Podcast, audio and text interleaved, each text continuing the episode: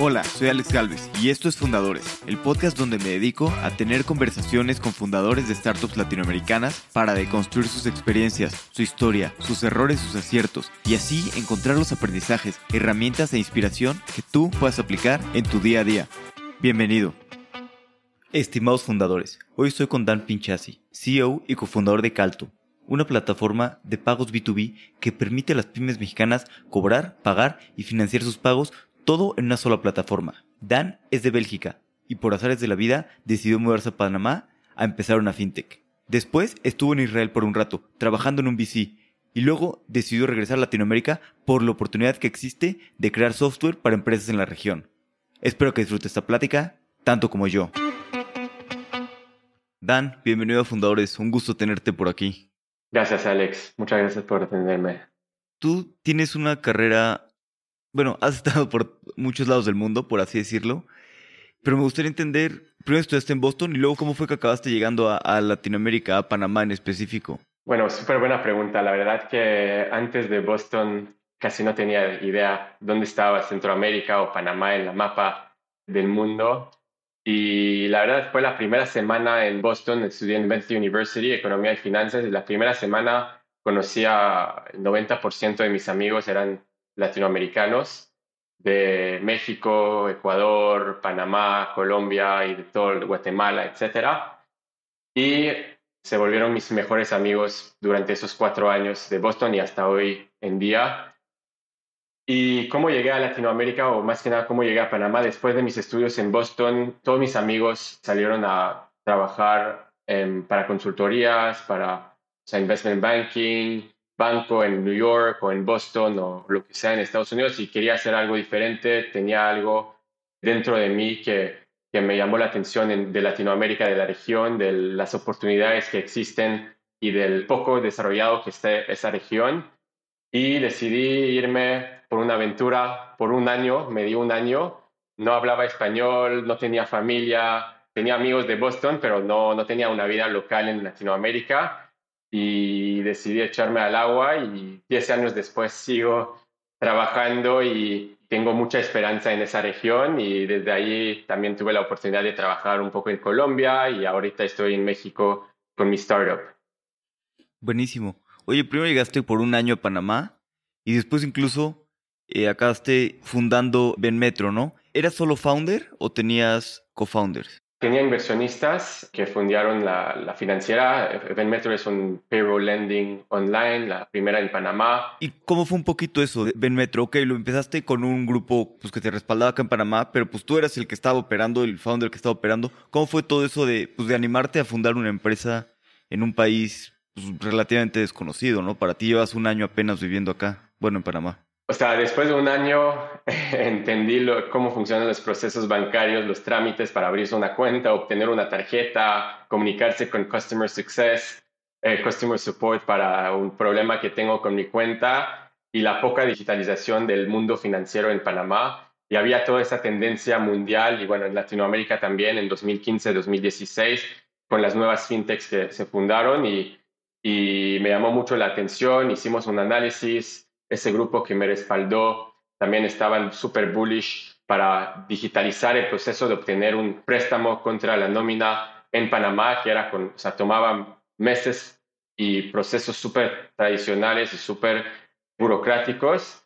Y empezamos a hacer el estudio y vimos esa oportunidad, obtuvimos la licencia y arrancamos y fue una súper experiencia como founder y, y operar una nueva empresa digital. Me recuerdo que en 2015 el nombre de la empresa era benmetro.com Inc., ¿no? el nombre de la razón social, y el banco no me dejaba abrir una cuenta bancaria porque tenía el nombre con el .com, entonces tuvimos que hacer un cambio, o sea, con el gobierno y cambiar la razón social a Benmetro Inc., o sea, para darte una idea de qué tan poco abiertos el mundo, o sea, el mundo financiero y el gobierno estaba en esa época pues, con toda la nueva ola de fintech en Panamá más que nada.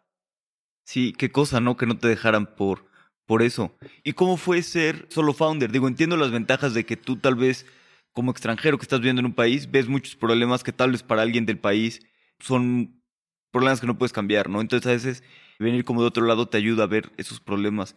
Pero ¿cómo fue eso? Y sobre todo estarte enfrentando a, pues, a procesos muy burocráticos, ¿no? Difíciles de cambiar.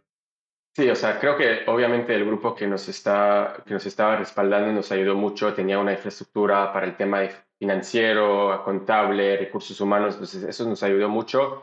Creo que a mí, no solamente fui como solo founder, también tenía creo que 24 años, 23 años, entonces era mi primer emprendimiento con poca experiencia profesional y creo que por un lado está bien porque tienes esa energía, tienes hambre, y eres muy naivo de cómo, cómo crear un negocio, pero por otro lado, la falta de experiencia sin duda también me, ha costado más que nada en crear un equipo, crear un equipo core, obtener talento, eh, contratar desarrolladores, también crear un producto que pueda escalar. Fue difícil, pero un aprendizaje increíble.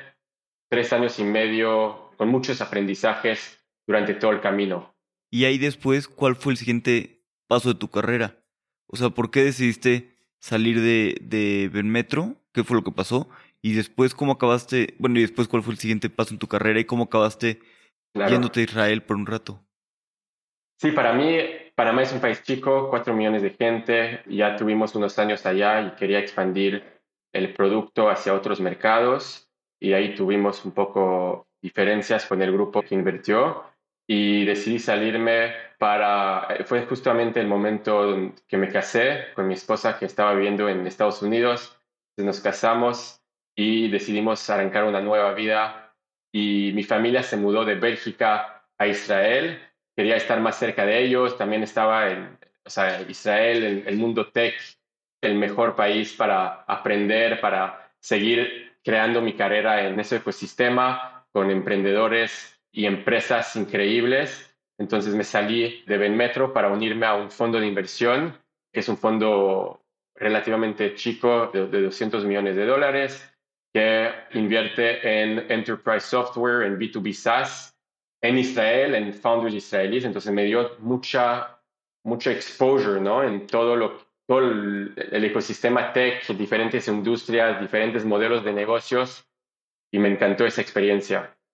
¿Y cómo fue esto? Porque a mí me pasa que a veces veo, no sé, personas que están emprendiendo en Estados Unidos o en Europa y están haciendo cosas totalmente distintos de los problemas que vemos en Latinoamérica, ¿no? Me imagino que también está en Israel, pues estás viendo unas cosas totalmente distintas a lo que estás viendo en otros lados del mundo. Totalmente distinto, allá están, o sea, mucho más eh, negocios de deep tech, por ejemplo, inteligencia artificial, para Latinoamérica es bastante nuevo ahora con todas las startups que están poniendo en su web que son AI driven, etcétera. En Israel llevan 10 años con modelos de inteligencia artificial y con empresas que, que están desarrollando chips para procesar más rápido ¿no? y competir contra Nvidia y están súper, súper avanzados. Pero creo que también hay un, un aspecto o sea, similar. En muchas fintechs en el mundo de financiamiento, en el mundo de pagos, en el mundo de muchos, digamos, health techs en Israel y creo que sí hay un overlap. La mayoría de las startups israelíes van al mercado americano, pero poco a poco sí hay un interés de abrirse las puertas y la mente y empezar a ver otras regiones. Entonces hay varias empresas israelíes que ahora están evaluando entrar también en el mercado de Latinoamérica, ¿no? Para abrir el mercado y vender sus productos y como qué tipo de empresas te tocó ver, algunas que te hayan gustado en el tiempo que estuvieras trabajando allá, algunas bien que hayan invertido o igual que no hayan invertido, pero que hayas dicho, oye, qué impresionante lo que están haciendo. Hay varios. Creo que pueden entrar en el portfolio tpycapital.com y ver todas las empresas que hemos invertido durante esos tres años que estuve ahí, pero, o sea, algunos que me gustó mucho, por ejemplo, uno que es un Embedded Payments Platform que trabaja con empresas tipo ERPs y sistemas contables para darles herramientas para poder también recibir y monetizar sobre sus pagos, otro en cybersecurity, otros que, por ejemplo, en quantum computing, que ayudan a, procesar más rápido. Entonces es, un mundo entero. Nosotros sí estábamos bien enfocados en el mundo B2B, pero sin especialización en algunos sectores y eso nos dio a mí personalmente la oportunidad de aprender sobre muchísimos diferentes sectores, muchísimas diferentes estrategias de, de go-to-market y con founders súper fuertes, ya second, third timers, ¿no? Sí, totalmente. ¿Y cómo era más o menos su proceso de inversión o los criterios de inversión en este fondo? ¿En teoría o en la práctica? A ver, las dos, ¿en qué se diferenciaba la teoría de la práctica realmente? Yo o sea, estuve ahí de 2018 a 2021. Entonces era un mercado muy competitivo, muy difícil, con mucho dinero en la...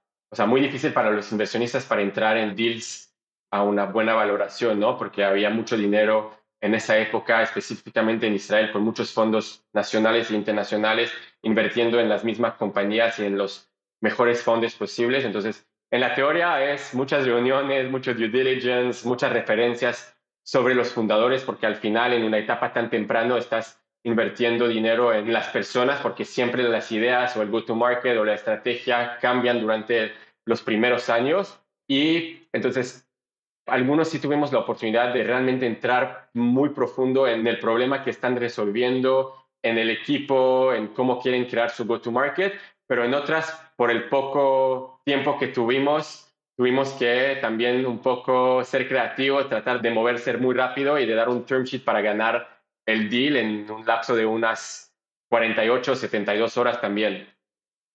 Creo que hoy ya no pasa eso, creo que el mercado se puso más a la normalidad, pero mis últimos meses ahí en 2021 fue, fueron una locura. Sí, me imagino. Entonces los deals rápidos dan un term sheet en 48 horas. ¿Desde la primera reunión o desde la reunión de partners? ¿O Porque es bastante rápido, ¿no? Para un fondo decidir en 48 horas que quiere invertir. Nosotros, o sea, éramos un equipo muy, muy chico de tres personas, los dos partners y yo, entonces pudimos tomar decisiones bastante rápidas. No es para cualquier deal que tomamos una decisión de 48 horas, pero hay veces tienes que trabajar duro y, ¿sabes? Si tienes o no tienes el tiempo o pierdes el deal y después vas a tener una lista de empresas que pudiste invertir, pero por tema de tiempo no decidiste poner el proceso en Express. Entonces no pasaba mucho, pero sí tuvimos capaz uno o dos deals que invertimos en un lapso de una semana, ¿no? Que tuvimos que tomar una decisión. Y luego, ¿cómo fue un poquito? ¿Por qué decidiste salir de ahí? Digo, hay muchas personas a las que les gusta mucho trabajar en un en un fondo, el tipo de trabajo que tienes, la perspectiva de carrera y, que puedes conocer muchos founders. ¿Cómo fue después que decidiste salir de ahí? Y sobre todo, ¿cómo fue la conversación con tu esposa, ¿no? De tomar esta decisión, ¿no? De pues, buscar una nueva aventura, cambiarse de país. ¿Cómo fue un poquito todo ese proceso? Decidí salir porque sentí que, o sea, el fondo me dio un exposure increíble y estoy súper agradecido y fue tres, o sea, eran tres años increíbles para mí, para mi carrera pero decidí salir porque sentí que en el fondo estaba viendo deals por deal, o sea, estuve trabajando más con un portfolio de compañías y no estaba creando un bebé desde cero, una idea y, y ver como el crecimiento de esa misma idea. Y también tenía esa energía de, siempre quería emprender, quería volver a emprender y sentí que después de tres años ya estuve listo para salir al mercado y crear mi compañía y también vimos esa oportunidad de crear Calto, ¿no? Lo que vamos a, discutir después, pero, pero creo que, que, fue un momento un poco de madurez, de hambre, de querer emprender y de querer crecer profesionalmente también, porque sentí que después de, o sea, no tenía suficientemente experiencia a nivel, o sea, operational experience, no operativo, para realmente decir a un founder, tienes que hacer eso, tienes que o te sugiero, me pasó esto en mis emprendimientos y te sugiero X, Y, eso me bloqueaba mucho el crecimiento personal de dentro del VC. Entonces, todas esas razones decidimos echarnos a la obra. También conocí a mi, a mi cofundador Joel en Israel. Eh, la mejor cosa que me ha pasado en mi carrera profesional y empezamos a hablar, a ser amigos. Conocí a mi cofundador Joel en Israel, nos volvimos amigos tomamos el tiempo. Él estaba trabajando en D-Local, era uno de los primeros empleados de D-Local, ¿no? La, famosa startup o la famosa empresa tech uruguaya que hizo IPO en 2021. Empezó ahí con el equipo desde cero y después del IPO también quería emprender. Entonces, esas dos cosas, ¿no? Uno, el hambre personal y dos, conocer a mi co-founder que estuve seguro que él era la persona con quien quiero abrir esa empresa nos dio la confianza tanto a mí y a él para salirnos de las empresas para empezar a Calto y, mi esposa siempre, mi esposa es la mejor, siempre me apoya, siempre está por em, empezar nuevas aventuras, por, por el éxito personal y profesional para los dos, ¿no? Y, decidimos ahí movernos por el negocio. ¿Y por qué decidieron Latinoamérica y no algún otro país, alguna otra región, no? Porque tienes pues, mucha visión, ¿no? De haber vivido en Estados Unidos, en Israel, en Latinoamérica. ¿Por qué decidieron Latinoamérica y no algún otro lugar? O sea, creo que los dos tenemos operating experience, experiencia operativa en Latinoamérica. Joel toda su carrera estaba metido en, en infraestructura de pagos en Latinoamérica, trabajaba mucho en México, en Colombia, en, en Brasil. Y yo también con mis experiencias anteriores, ¿no? Eh, conocemos mucho el mercado latinoamericano y, y también tenemos contactos ahí. Eso es donde realmente podemos florecer como founders y más que nada las oportunidades que vimos, que es un mercado verde lleno de, de oportunidades. El FinTech Wave, creo que estamos en la segunda ola de FinTech, ¿no? La primera era como 2015, 2016, el mundo de financieras que se están digitalizando y ahora vemos empresas en el mundo de pagos, en el mundo de treasury management y creo que es una oportunidad increíble y muchas empresas están listas para ya digitalizarse. Totalmente.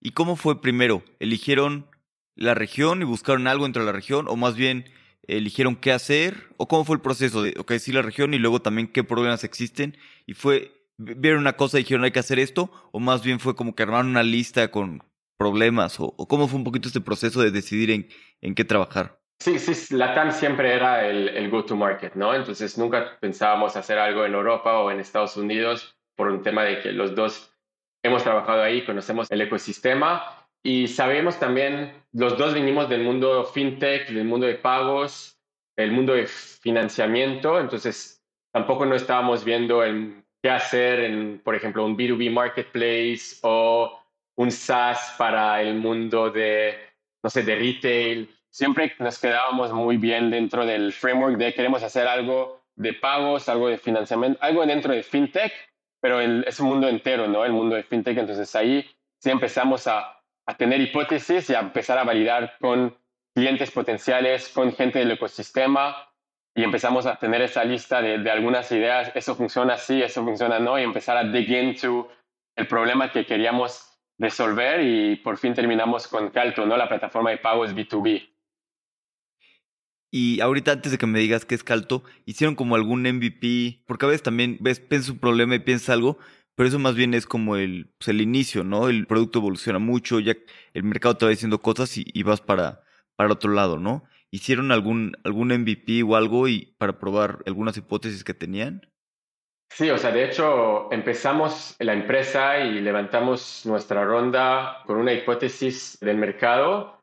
Queríamos montar un checkout para negocios B2B, ¿no? Que es, vimos una tendencia, ya tuvimos muchas empresas que estaban desarrollando soluciones de pagos para el mundo B2C, si sean wallets o procesadores de pagos o, no sé, el Buy Now Pay Later para el mundo B2C y vimos esa tendencia de nuevos negocios B2B que querían ir online y que querían digitalizarse y tener como una presencia online. Entonces nuestra tesis, nuestra hipótesis era crear un checkout para esos negocios para que puedan cobrar a otros negocios, porque cobrar para un B2B es muy diferente que cobrar para una transacción B2C. B2C es de contado, es con tarjeta o en efectivo, B2B es a plazo, tiene un aspecto de crédito, algún aspecto de conciliación de pagos es mucho más complejo. Entonces empezamos con esa hipótesis y esa idea y nos dimos cuenta después de unos meses con este MVP que el mercado todavía no estaba maduro, no estaba ahí para realmente crear una empresa gigante, ¿no? Que al final eso es lo que nosotros como founders y el equipo estamos apuntando.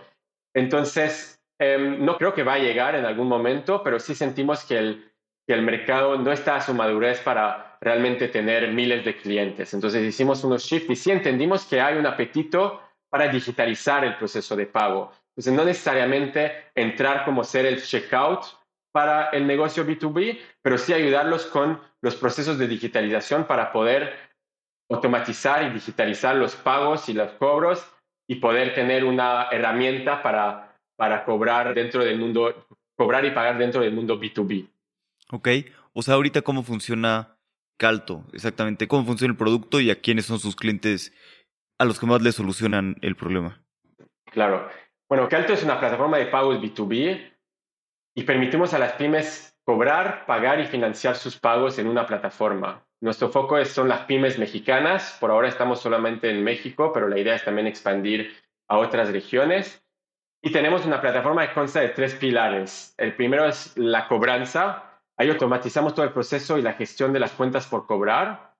El segundo es la opción de poder pagar a tus proveedores. Ahí ayudamos a centralizar, visualizar y optimizar todas tus cuentas por cobrar. Y tercero, tenemos la parte de financiamiento, que es un problema muy grande en Latinoamérica, el tema de de flujo de caja, flujo de efectivo. Ahí lo que hacemos es permitimos a los clientes la opción de poder adelantar sus cobros y aplazar sus pagos con una línea de crédito revolvente. Entonces, le damos una herramienta para que puedan automatizar su gestión de cobranza, pagar a sus proveedores y entre los dos poder financiar las facturas pendiente por cobrar o pendiente por pagar. Tenemos también algo que estamos desarrollando ahorita que se llama Calto Pilot, Calto Advisor, Básicamente es un copiloto para la persona que está encargado en pagos y cobranza, a darle una herramienta proactiva y decirles, oye, este cliente todavía no te ha pagado, mándale un recordatorio, o este proveedor está esperando tu pago, normalmente lo pagas el 15 de cada mes, ¿por qué no lo ha pagado? Para que pueda automatizar su gestión y que nosotros no seamos solamente una plataforma reactiva donde nuestro cliente pueda ir y ver qué está pasando con sus pagos. Queremos ser súper proactivo para ayudarle a automatizar y a ser su asistente y su socio financiero, ¿no? Entonces, ¿cuál es nuestra propuesta de valor?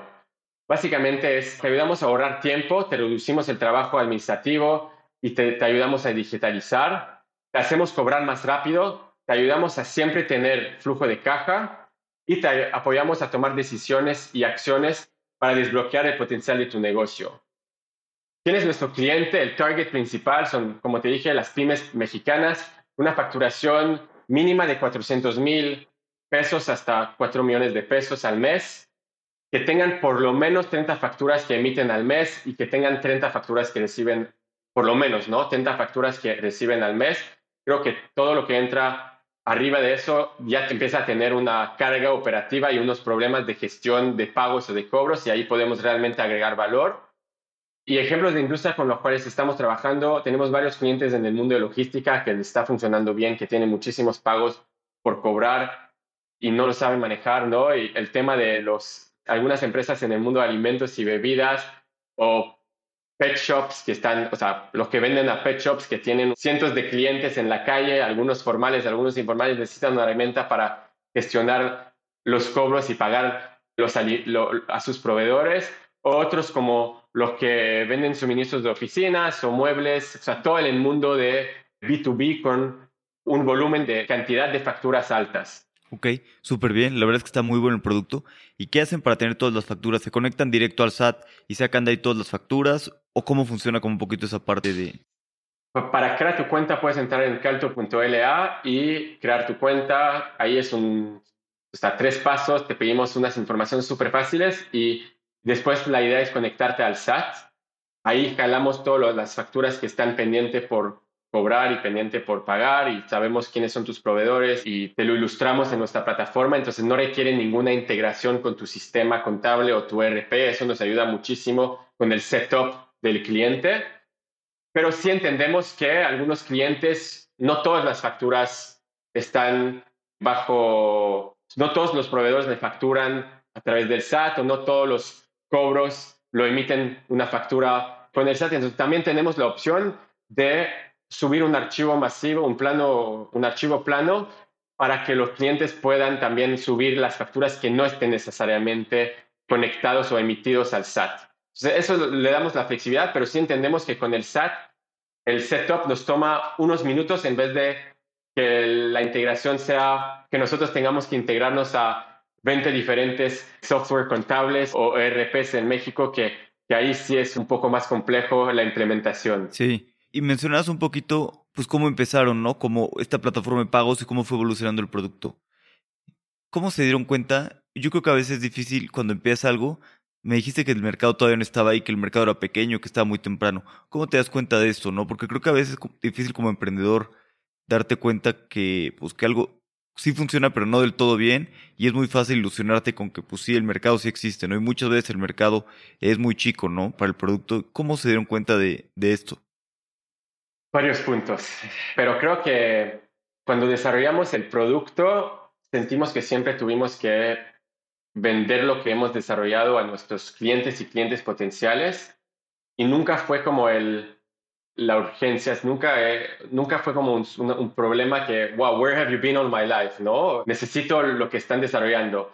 Y sentimos que, que pudimos agregar valor al cliente, pero con pedacitos del producto que estábamos desarrollando. Y no con el, por ejemplo, no con todo el checkout 360 que hemos desarrollado. Para algunos le interesaba la parte de recibir transferencias a través del checkout, otros querían transferencia y tarjeta de crédito, otros querían solamente la parte del financiamiento que ofrecimos. Entonces, nunca tuvimos como un, tuvimos pocos clientes que querían todo el checkout y el ciclo de venta también tomaba mucho tiempo. ¿Por qué? Porque requería una integración al sitio web o al sistema de RP por parte del cliente. Entonces, eso nos dimos cuenta que, ok, podemos escalar poco a poco con unos clientes, pero no, no es una cuestión de cuántos vendedores vamos a contratar en Calto para poder escalar. Simplemente no era el problema número uno que nuestros clientes se enfrentaban, ¿no? Entonces, era muy pushy de nuestro lado tratar de vender ese producto y con el cambio que hicimos, o sea, estoy recibiendo notificaciones de los clientes, necesito qué está pasando, dónde está mi cuenta, por qué no activaron mi cuenta, qué estamos esperando. Entonces estoy viendo como ese push que realmente estamos solucionando un problema al cliente y, el cliente nos busca. No es que nosotros debemos buscar al cliente. Ok, ¿y cómo tomaron esa decisión? O sea, el equipo, ¿cómo fue de que, oye, este problema no, no está funcionando lo suficiente, hay que evolucionar el producto? ¿Cómo es un poquito el debate dentro de la empresa de esto? Primero creo que es, muy difícil, ¿no? Asumir. Creo que el problema es, estás, tienes una visión, vendiste esta visión a, tus inversionistas, con tu fundador, tienes con tus empleados, tienes meses trabajando en una tesis que, que estás creando y el producto funciona, el producto es increíble, pero después creo que como founder tienes que asumir tu goal ahora, después de levantar la ronda seed o pre-seed, es llegar a product market fit, ¿no? Todo lo demás no importa. Puedes tener el mejor producto, puedes tener el mejor equipo, puedes tener los mejores inversionistas, pero si no tienes un modelo o si no solucionas un problema que realmente sirve para el mercado y, los clientes te aman y puedes ver que el modelo funciona, todo lo demás no sirve. Entonces, nosotros como founders nos costó un poco, pero creo que sí éramos bastante maduros en asumir que hay algo que está bloqueando, ¿no? Y we have to face it y tenemos tiempo, tenemos mucho runway, tenemos inversionistas que nos están, que tienen confianza en nosotros, tenemos un equipo que están, que se embarcaron al, barco para, para crear ese sueño. Entonces, hay que tomar decisiones difíciles y creo que eso fue la mejor decisión, pero sí fue una decisión muy difícil. Es like, hay que ser muy realista con lo que estás creando y no siempre estar en esa nube porque vendiste una visión hace unos meses. Creo que lo más desafiante es después es convencer al equipo, ¿no? Porque ellos se sumaron al barco por perseguir un sueño que vendiste y ahora tienes que hacer ese cambio, moldear un poco el sueño y la idea y siempre quedarte con eh, la visión y, la tesis, ¿no? De desarrollar y prosperar en la economía y la sociedad de Latinoamérica. Entonces creo que eso nos costó, lo, o sea, es como cómo puedes también traer a tu equipo en ese barco para que para que queden con esa confianza con los founders, pero lo hicimos súper bien, teníamos muchas razones y creo que fue un proceso muy maduro de nuestro lado y lo mejor que nos ha pasado. Sí, ¿y cómo haces esta parte del equipo? Qué interesante lo que mencionas. Sobre todo yo creo que la comunicación, ¿no? Porque pues también como CEO siempre estás de que, oye, pues vamos para tal lugar, pero luego si ahora vas a ir para otro lugar, ¿cómo comunicas, no? ¿Cómo puede ser que ayer íbamos tan seguros hacia algún lugar y ahora tenemos que ir hacia otro lugar, ¿no? ¿Cómo, cómo haces la comunicación?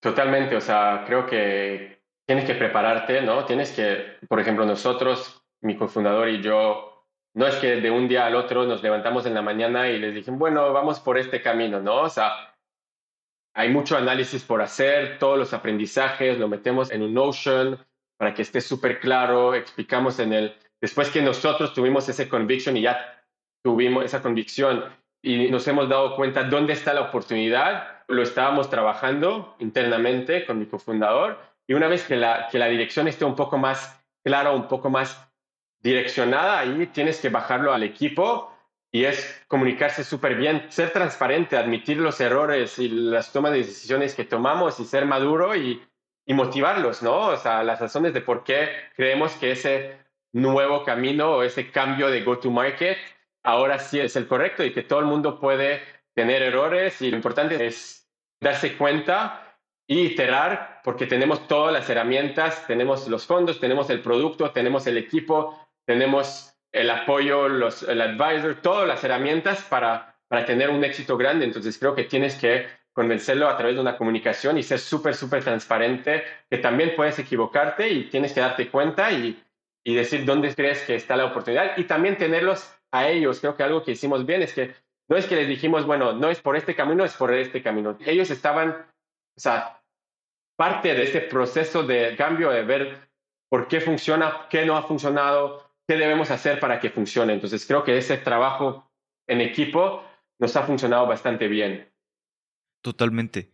También ustedes han mantenido un equipo pues, relativamente chico, ¿no? Por así decirlo. ¿Cómo puedes contratar el talento indicado, atraer el talento indicado y retenerlo, ¿no? Sobre todo encontrar estas personas que sabes que van a estar construyendo en el largo plazo en, en la compañía. ¿Qué les ha funcionado a ustedes? Creo que para mí, el primer punto que mencionaste, ¿no? De quedarse con un equipo relativamente chico, para mí es clave para una empresa en la etapa seed y pre-seed. Creo que ninguna empresa debería ser más de 20 personas. Obviamente depende de la industria, de la complejidad de operación y de si es software only, si involucra algún producto, logística, etcétera, pero nosotros siempre empezamos con la idea de quedarse lean con el equipo. Prefiero contratar, hoy en día somos 19, prefiero tener 19 superstars de que tener 60 empleados buenos, pero nada increíble, porque es más difícil manejar, es más difícil manejar el barco, ¿no? Con 50 personas que con 20 personas, pero y también nos movemos mucho más rápido. O sea, hay ownership, todo el mundo que, todos los 19 que están en el equipo saben todo lo que está pasando en Calto, no es que lo dividimos por, eh, por diferentes áreas y que no tienen esa transparencia.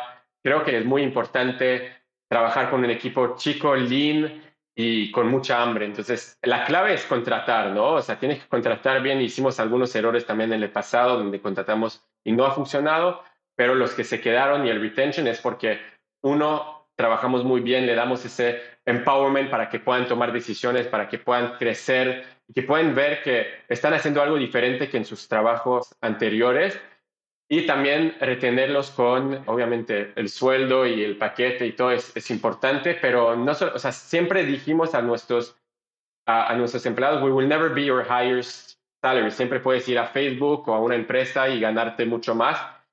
Te damos mucho más que eso. Somos una familia chica, tienes ownership, tienes un salario competitivo, pero capaz no el más alto, pero estás creando valor y estás haciendo cosas que en ninguna otra empresa vas a tener ese exposure.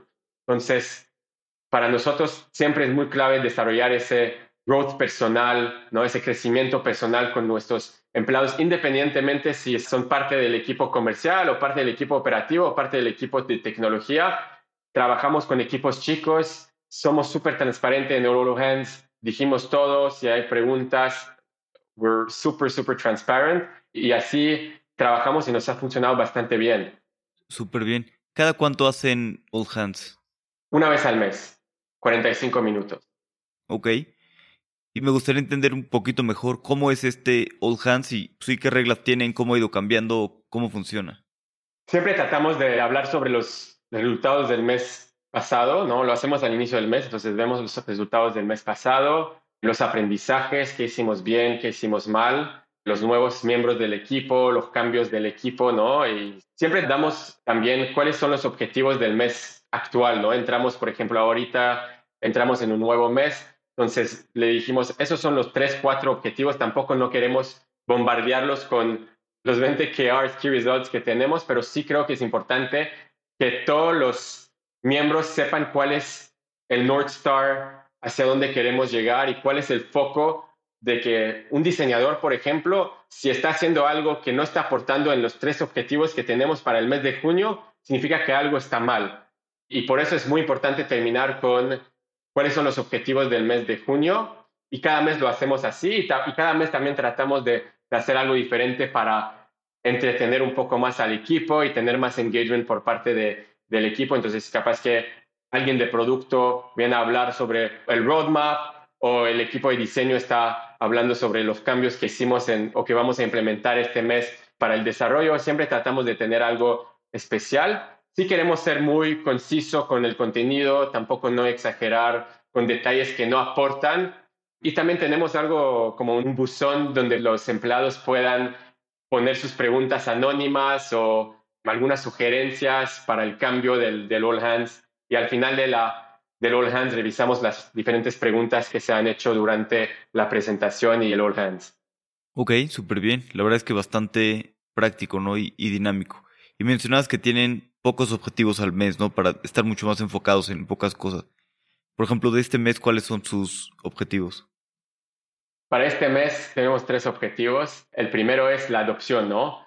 ¿Cómo podemos aumentar? El objetivo número uno habla de adopción. ¿Cómo podemos aumentar la adopción y el uso de nuestra plataforma de cuentas por cobrar y cuentas por pagar?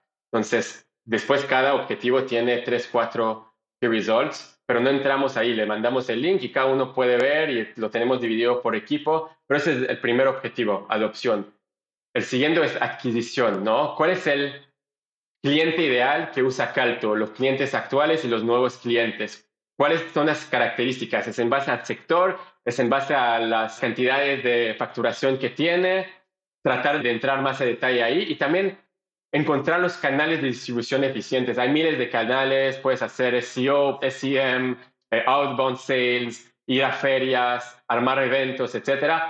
Tratar de buscar uno o dos canales con una distribución eficiente, ¿no? Donde tu CAC no es tan alto. Todavía ahí hay mucho por hacer a nivel comercial.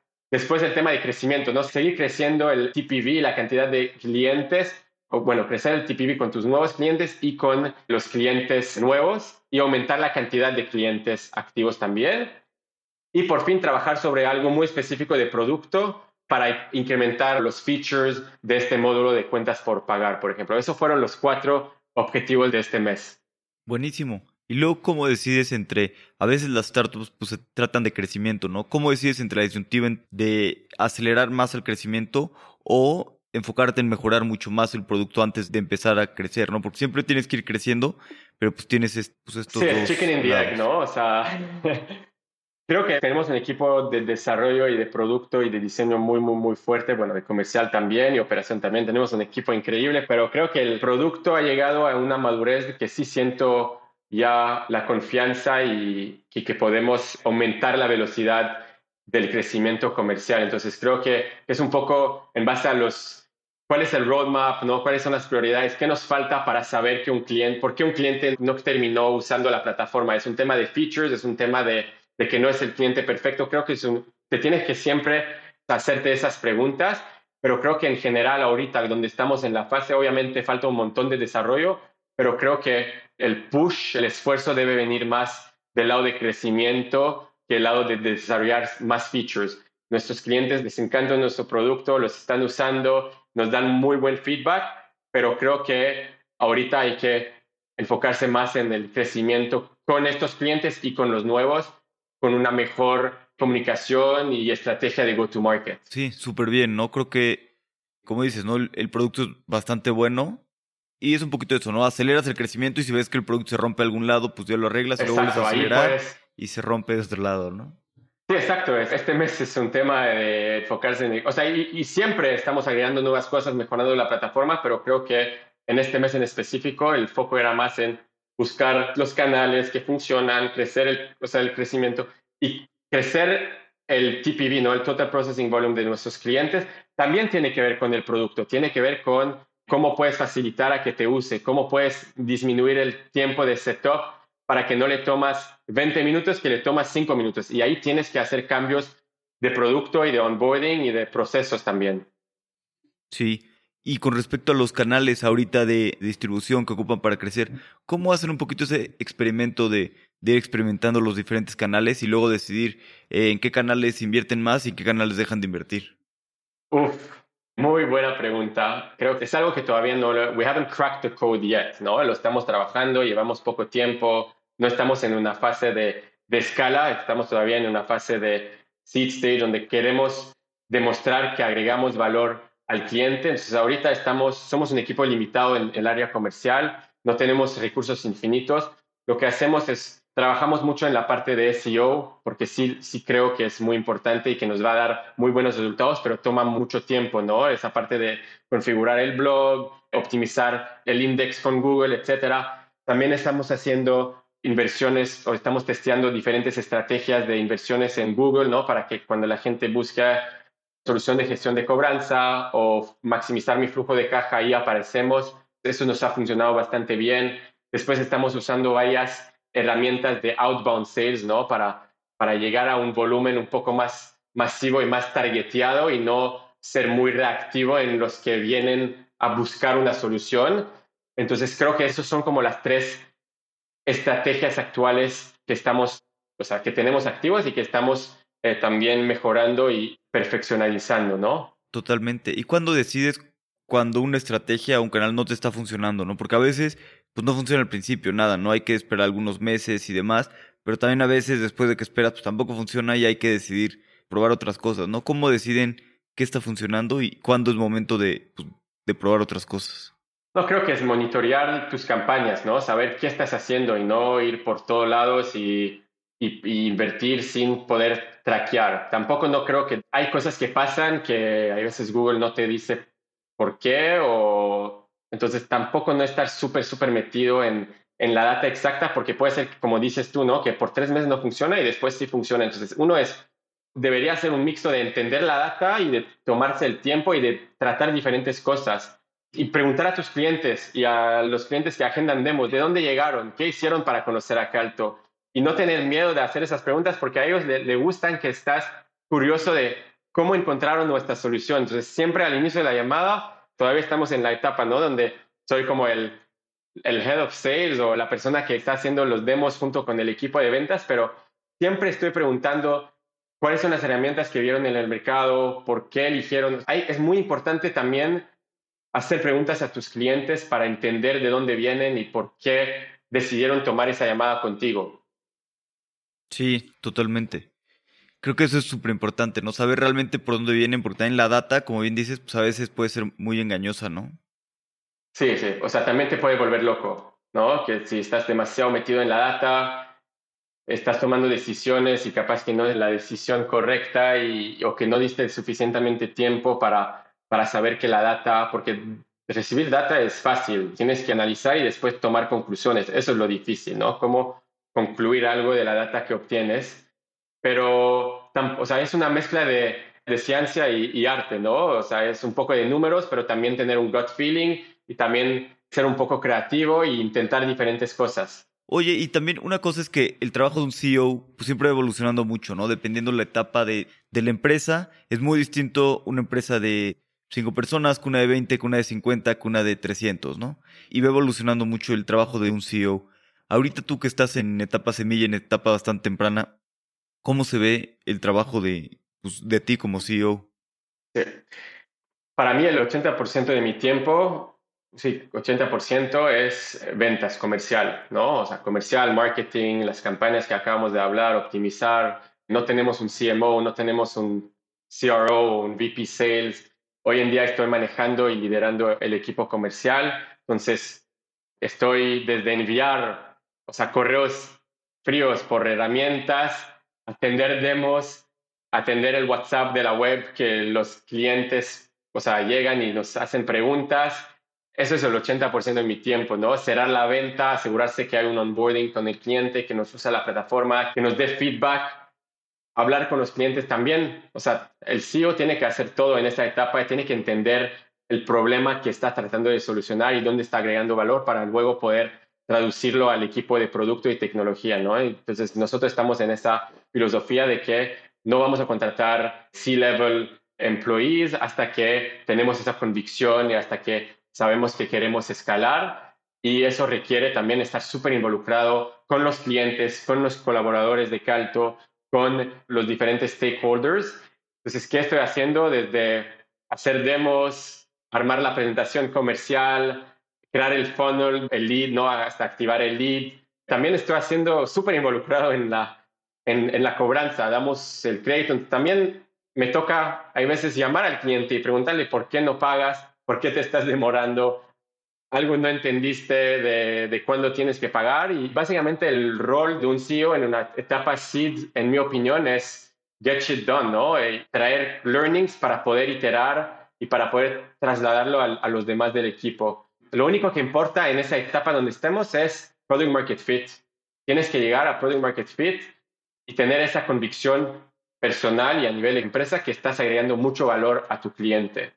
Y algo y lo demás de mi el 20% de mi tiempo te diría es entre contratar a puestos que tenemos abiertos, ¿no? Con ese talento sí estamos lo estamos tomando súper en serio, no creemos en contratar headhunters o tercerizar el proceso de reclutamiento. En esa etapa por lo menos queremos realmente elegir las mejores personas a nivel cultural, a nivel razones y que creen en lo que estamos haciendo.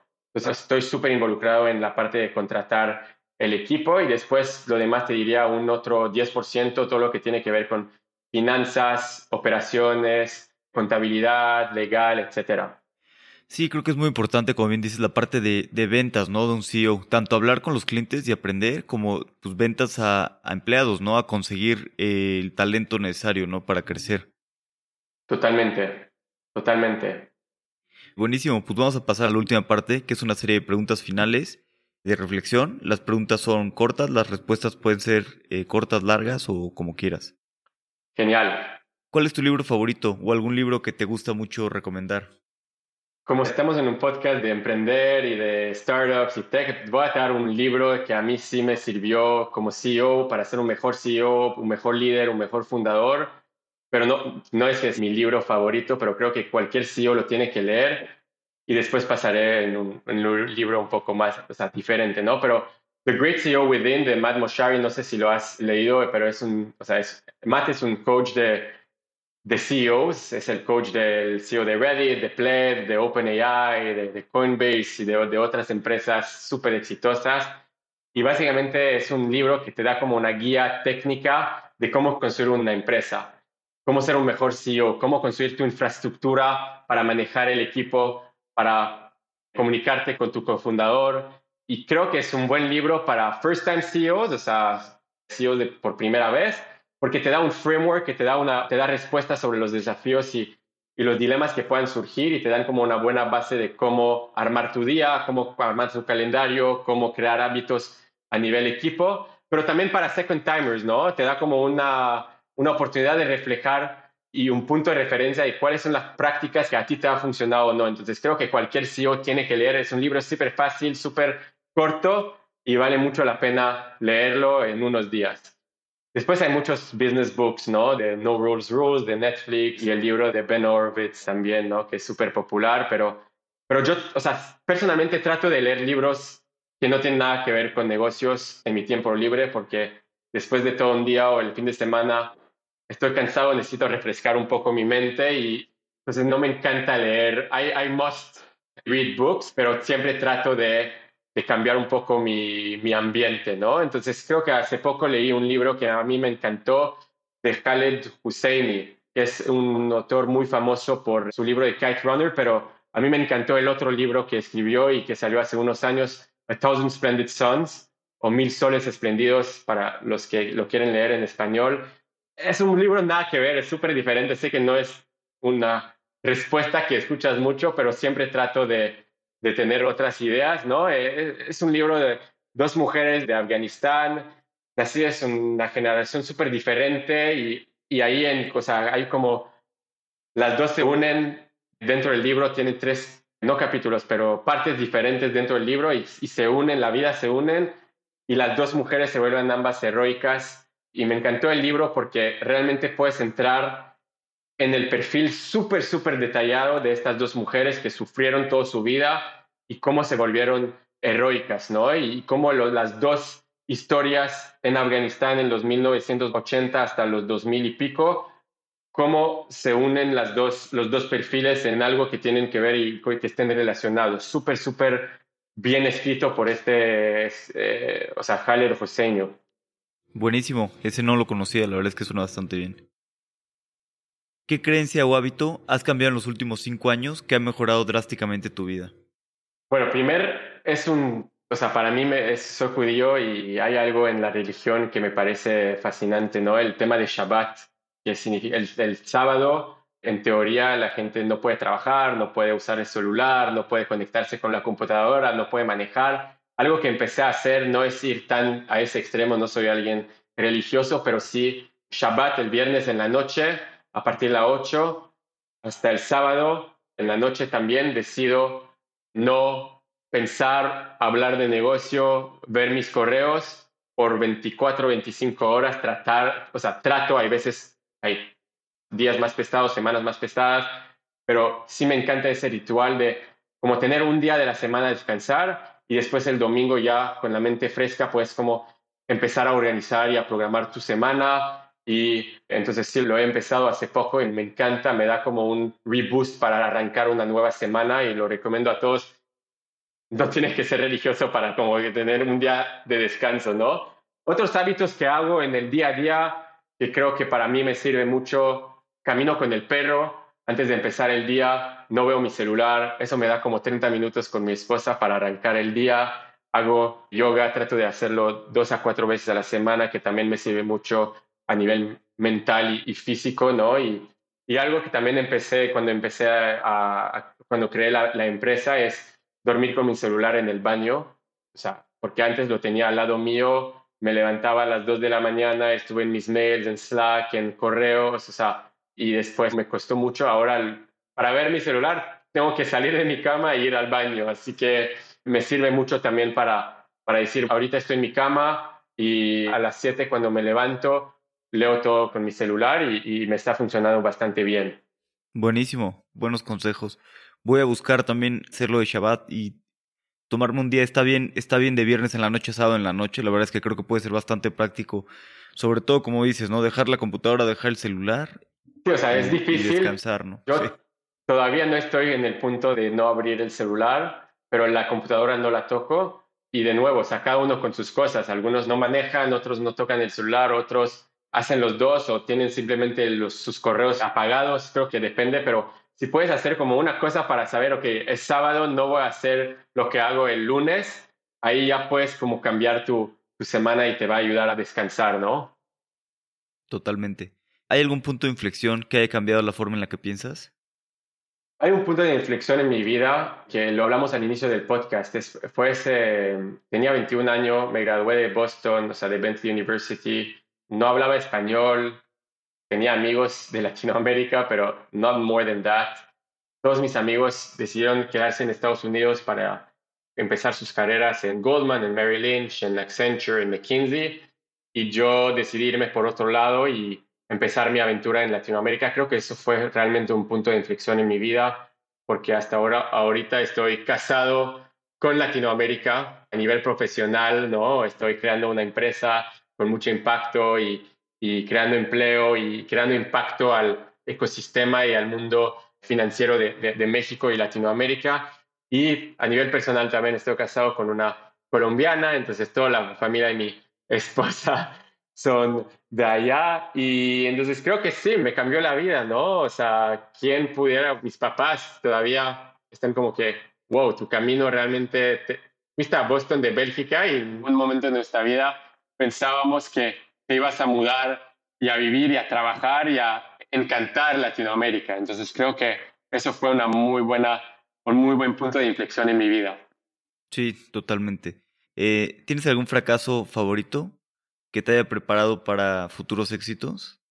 Sí, o sea, eso, o sea, cuando me fui de Boston, empecé a, con el mismo grupo de inversionistas, tenían un modelo de negocio de licor a domicilio en Israel se llama Paneco y tuvimos ese negocio en Israel, lo queríamos y lo replicamos en Latinoamérica. Entonces, mi rol, mi responsabilidad era abrir los mercados de Latinoamérica con el mismo concepto, que es básicamente una aplicación donde puedes pedir tus licores y te llegan a domicilio, dependiendo de las ciudades, entre 60 minutos hasta 3 días hábiles, ¿no? Con alcohol no necesitas, hay veces que no necesitas el pedido tan rápido. Y eso fue en 2000, 2014, 2015. Y pensábamos, bueno, el modelo funciona en Israel, es súper fácil replicarlo en Latinoamérica, conocemos el mercado, tenemos nuestros contactos de distribuidores de licor, ya tenemos el sitio web, nada más es un copy-paste, la logística es fácil, trabajamos, ahí trabajábamos con 99 minutos que ellos también estaban recién empezando y empezamos a trabajar en México, Colombia y Panamá y fue un gran fracaso. ¿Por qué? Por varias razones, por dos razones más que nada, ¿no? Eh, Primera razón, por un tema de fraude, 2014-2015, muchísimo fraude por la gente pedía con su tarjeta de crédito, recibieron el pedido y después llamaron al banco negando la transacción con su tarjeta de crédito y el banco simplemente te hacía un chargeback y yo, nosotros como negocio, tuvimos que asumir esa pérdida. Y segundo, también fue al mismo tiempo que, que Rappi, ¿no? que el crecimiento de Rappi, 2014-2015 y los precios, o sea, Rappi entró en el mercado con precios súper competitivos, con márgenes súper a pérdida casi, y no pudimos competir. Un jueves en la noche era prime time para nosotros, ¿no? Vamos a vender muchísimo whisky y tequila para la gente que quiere festejar su, su jueves o viernes de la noche. Y de repente vienen Rappi con una notificación, 50% de descuento para todos los que quieren un whisky, ¿no? Entonces, nosotros terminábamos comprando de, esas, de esa plataforma para luego poder vender a un precio mejor porque el precio era tan atractivo que nadie pudo competir. Entonces, esas dos razones fracasamos o terminamos cerrando el negocio, pero creo que también a mí me ayudó mucho porque me dio cuenta que it's not just a copy-paste model, ¿no? no es porque funciona en Israel que va a funcionar en México y no es porque funciona en México que va a funcionar en Colombia o en, o en Panamá, ¿no?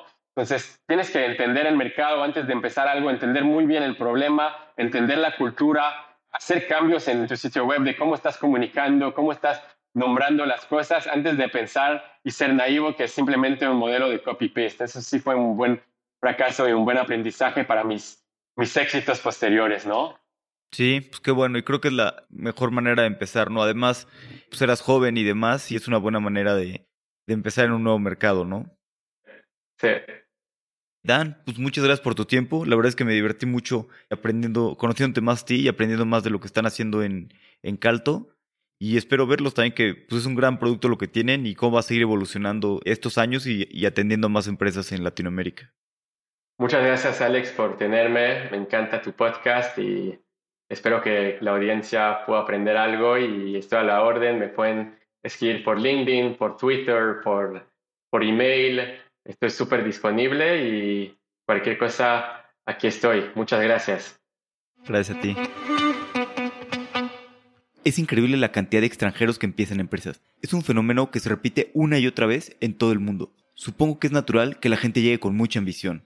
Como siempre, gracias por escuchar y por compartir este episodio con algún fundador que lo vaya a aprovechar. Si no lo has hecho, te encargo las 5 estrellas en Spotify. Hasta la próxima.